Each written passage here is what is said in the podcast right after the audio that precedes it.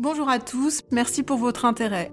Je suis Caroline Goldman, psychologue pour enfants et adolescents, j'ai un doctorat, j'ai enseigné 15 ans à l'université, publié quelques livres, et je reçois et soigne des enfants depuis presque 20 ans en cabinet libéral. Mon métier me passionne chaque jour et je ne me lasse pas d'en parler. Cette série de podcasts s'inscrit dans une démarche d'information et de prévention en santé mentale de l'enfant. Je n'aborderai pas ici ce que chacun sait. Vous ne m'entendrez pas louer les vertus de l'amour ou condamner la maltraitance. Ces vérités me semblent aujourd'hui admises par tous, je m'en réjouis, et je pense n'avoir rien à apporter dans ces registres. Mon objectif est ailleurs et il est double. D'abord, synthétiser des dimensions éducatives fondamentales qui me semblent trop peu abordées de manière générale. Par exemple, comment apprendre aux enfants à gérer la frustration à partir de l'âge d'un an et de façon réaliste Comment leur donner vraiment confiance en eux Comment leur annoncer les mauvaises nouvelles, etc.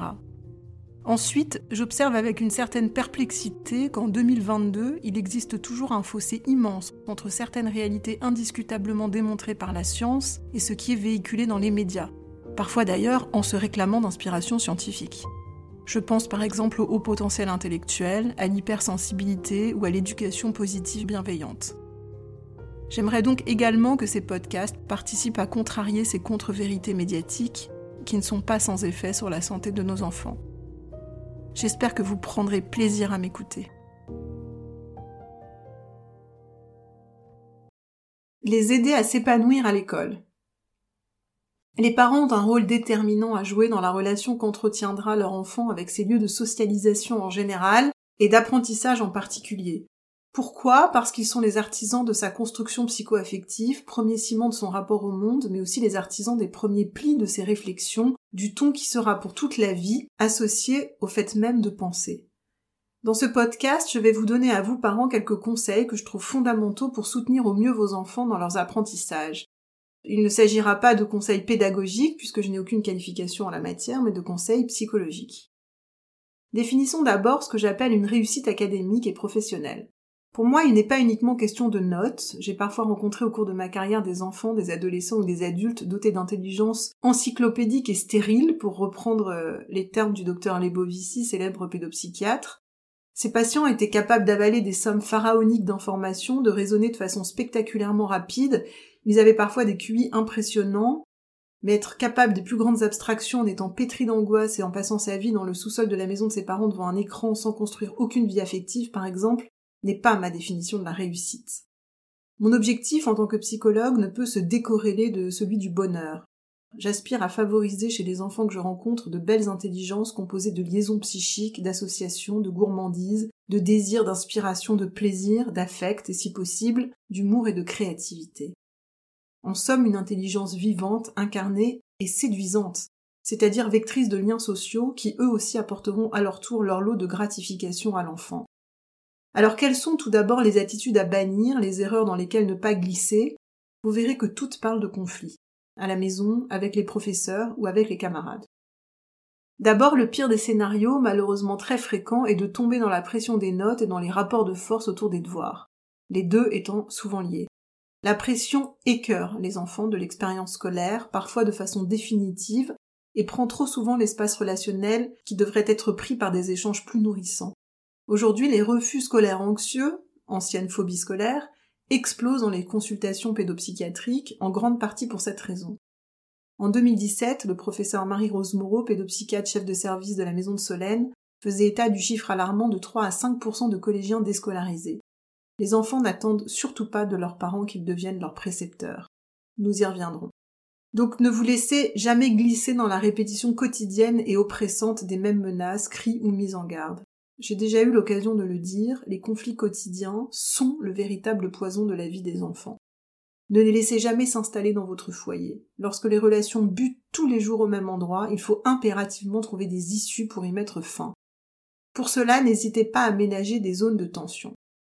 Premièrement, déléguez le travail qui vous agace systématiquement avec votre enfant en privilégiant les actions pédagogiques que vous appréciez. Laissez par exemple d'autres personnes de son entourage le mettre en route autour des devoirs, ou investir les matières qui vous inspirent moins. L'autre parent, un grand-parent, un prof particulier, etc. pourront s'en charger.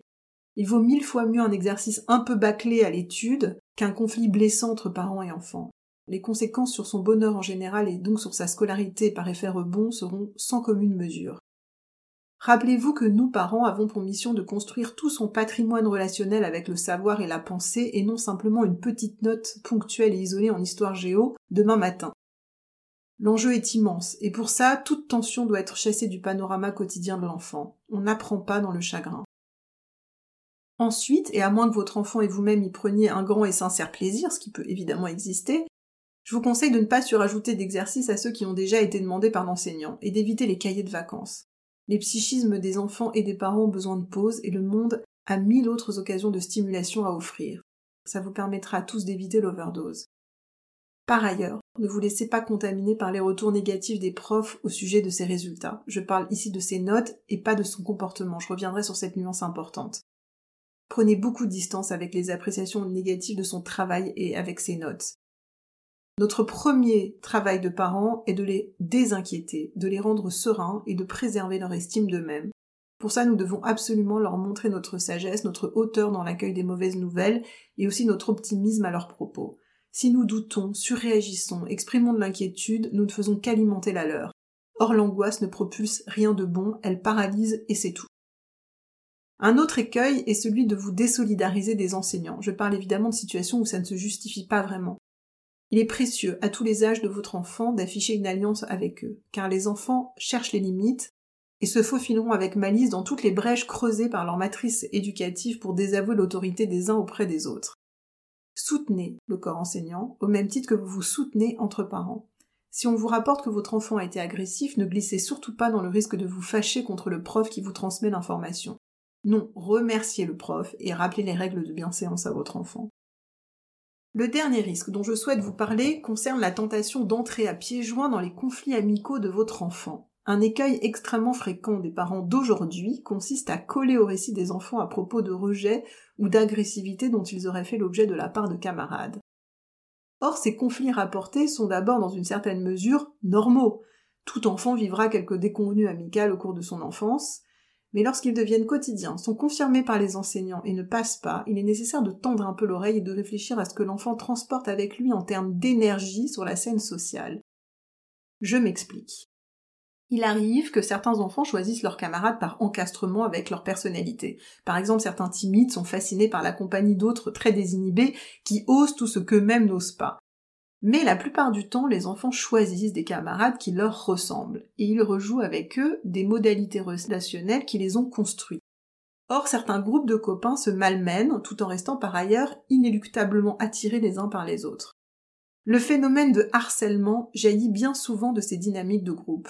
Et je déplore d'ailleurs l'idée caricaturale que l'on en véhicule depuis quelques années dans les médias, avec toutes les craintes que cela est susceptible de transporter pour les parents, qui redoutent tout autant d'avoir un enfant harceleur qu'un enfant harcelé. Personnellement, je ne reconnais pas ma clinique d'enfants harceleurs et harcelés dans la médiatisation qui en est faite depuis quelques années, généralement par les mères d'enfants qui en ont été victimes, parfois de façon tragique, je pense bien sûr au suicide, alors je comprends bien que la médiatisation de leur discours constitue une façon de tenter de donner du sens à ce drame intime dont on ne peut qu'imaginer la violence absolue. Mais leur réflexe de pointer la responsabilité entière des enseignants et des établissements scolaires dans l'échec de la protection de leurs enfants, parfois harcelés depuis des années, me semble tout à fait malhonnête ou en tout cas bien trop partiel. Chez mes petits patients, le fait de se retrouver à l'intérieur d'un circuit de violence relationnelle d'un côté comme de l'autre est toujours le révélateur de dysfonctionnement dans la gestion de l'agressivité à l'intérieur de la famille. Soit l'enfant rejoue un climat de tension et de violence subie ou agie, soit il expulse sur la scène sociale une agressivité normale qui n'a pu être adressée à ses parents absents ou indisponibles, eux-mêmes préoccupés, etc. Je pense qu'un des autres pièges dans le regard posé sur ce phénomène est donc d'imaginer qu'il y a un bourreau tout à fait coupable et une victime tout à fait innocente. Je parlerai plutôt d'une énergie psychique partagée par les deux parties qui s'excitent l'une l'autre sur un mode circulatoire et dont il faut évidemment les sortir. Mais mon travail de psychologue face à ces enfants consiste moins à charger les établissements de faire le gendarme, ce qui pourra n'avoir qu'un impact superficiel et transitoire, qu'à débusquer cette dynamique psychique et d'y mettre fin à la racine par des entretiens familiaux et en présence de l'enfant. C'est une exploration en zoom arrière qui est passionnante et toujours très touchante car on se rend toujours compte que ce qui manquait à l'enfant dans cette difficulté à gérer le conflit manquait également à ses parents. Je me souviens d'un jeune patient d'une douzaine d'années qui avait toujours connu le harcèlement et malgré deux changements d'établissement, les mêmes scénarios de maltraitance se rejouaient encore et encore. J'avais réussi à identifier sa part inconsciente mais active dans le déploiement de la hargne qu'il générait chez ses camarades successifs. Elle passait par des regards méprisants d'indifférence face à leurs intérêts, par lesquels il leur signifiait les trouver immatures et ennuyeux. Ses parents n'avaient jamais été interrogés par les différents psychologues que leur fils avait rencontrés, pourtant ils m'avaient fait partager un fait troublant de leur réalité familiale élargie. Le grand-père paternel logeait cette famille gracieusement, mais s'octroyait en échange le droit de les solliciter en les appelant plusieurs fois par jour et en faisant irruption de façon intempestive chez eux, grâce à un double de leurs clés qu'il estimait avoir le droit d'utiliser, cet appartement étant le sien. Cet enfant rejouait depuis des années l'emprise harcelante dans laquelle il voyait ses parents piégés. La thérapie de ce jeune a consisté en un projet de dégagement de cette emprise grand-paternelle asphyxiante par une reprise d'autonomie financière des parents sur leur logement. Et le jour où il a déménagé, ce jeune patient n'a plus jamais connu le harcèlement. Voici maintenant les attitudes à encourager. Mon premier conseil, comme toujours, est celui de les rendre heureux et de bien les structurer pour qu'ils n'arrivent pas pétris de soucis face à leur cahier de classe et qu'ils soient disponibles pour produire des efforts réflexifs. Tous les profils parentaux et toutes les problématiques infantiles existent. Certains enfants sont déprimés, ont des parents peu présents, peu affectueux, mais très exigeants. J'explique alors à ces parents que pour revendiquer d'un enfant qu'il leur offre des gratifications de réussite scolaire, il est nécessaire de lui avoir donné, avant ça, des sources de réjouissance quotidiennes c'est-à-dire d'avoir insufflé suffisamment de présence, de tendresse et de plaisir dans son quotidien pour qu'à son tour, il puisse produire des efforts de rendement. Les enfants attendent de leurs parents qu'ils constituent leur source d'affection et de tendresse, car ils en auront besoin pour traverser les contraintes de leur journée d'apprentissage, comme une voiture a besoin d'essence pour rouler. L'amour favorise le bonheur, et le bonheur est le carburant qui permet à l'enfant de partir ensuite explorer le monde et investir la vie intellectuelle, en dehors des liens familiaux. Mais l'amour, bien sûr, ne suffit pas. Trois autres ingrédients me semblent favoriser leur réussite. Le plaisir de penser, d'abord, les limites éducatives ensuite, et la confiance en soi, bien sûr. Le premier point est central. Il est impératif de prendre du plaisir à penser avec votre enfant. La façon importe peu. Lisez-lui des livres pour enfants si vous aimez ça. Commentez l'actualité et débattez-en. Jouez au Pictionary, faites des mots croisés, des petits exercices de calcul mental, des tours de table d'animaux qui commencent par la lettre B ou de végétaux qui commencent par la lettre R, etc. Peu importe. En prenant ce plaisir ensemble, vous lui ouvrez des autorisations inconscientes pour investir tous les autres espaces de réflexion, s'y sentir légitime et y prendre du plaisir. Ensuite, la question de l'intégration des limites éducatives est également cruciale. Vous savez l'importance que je lui accorde depuis mon second podcast, car cette intégration permettra à votre enfant, dès son entrée en petite section de maternelle, d'être bien mobilisé face aux consignes, aux tâches, à la temporalité des exercices, etc. Les enfants mal limités sont souvent parasités, interférés par leurs désirs. De bavarder avec les copains, de regarder des mouches voler, de dire leur désaccord à la maîtresse, de discuter la consigne, de se lever avant la fin du contrôle, etc. Et ça trouble parfois massivement leur capacité de mobilisation attentionnelle. C'est ici l'occasion pour moi de revenir sur la différence de traitement que j'octroie au retour négatif de notes et de comportement. Soyez très réactif au retour négatif de son attitude sociale, car vous êtes ceux qui peuvent et doivent agir sur cet aspect de sa structuration psychique. Ça, c'est vraiment votre mission, une mission qui vous engage personnellement et pour laquelle vous ne pourrez pas être remplacé. Tous les apprentissages ne se font pas en famille, mais l'éducation ne se fait qu'ici. Enfin, la confiance en soi m'apparaît comme le troisième ingrédient incontournable pour réussir sa scolarité. Les parents excédés par les sessions de devoirs qui se laissent aller à insulter leurs enfants à propos de leurs incapacités intellectuelles, par exemple, ne savent pas à quel point leurs mots sont assassins. J'ai évoqué ces mots prisons paralysants et indélébiles qui détruisent l'estime de soi dans mon quatrième podcast que je vous encourage à écouter si vous ne l'avez déjà fait. J'ajouterai à son contenu et à propos du thème qui nous rassemble ici que tous les entrepreneurs à succès admettent avoir échoué cent fois avant de réussir la cent et unième fois. Or, leur ténacité, leur capacité à rebondir a été permise par leur confiance inébranlable en eux. Vous pouvez lire l'autobiographie de Richard Branson à ce sujet. La vie, nous le savons à nos âges, ne fait pas de cadeaux. Ceux qui n'ont pas entendu leurs parents exprimer leur confiance en eux se décourageront a priori plus vite que les autres.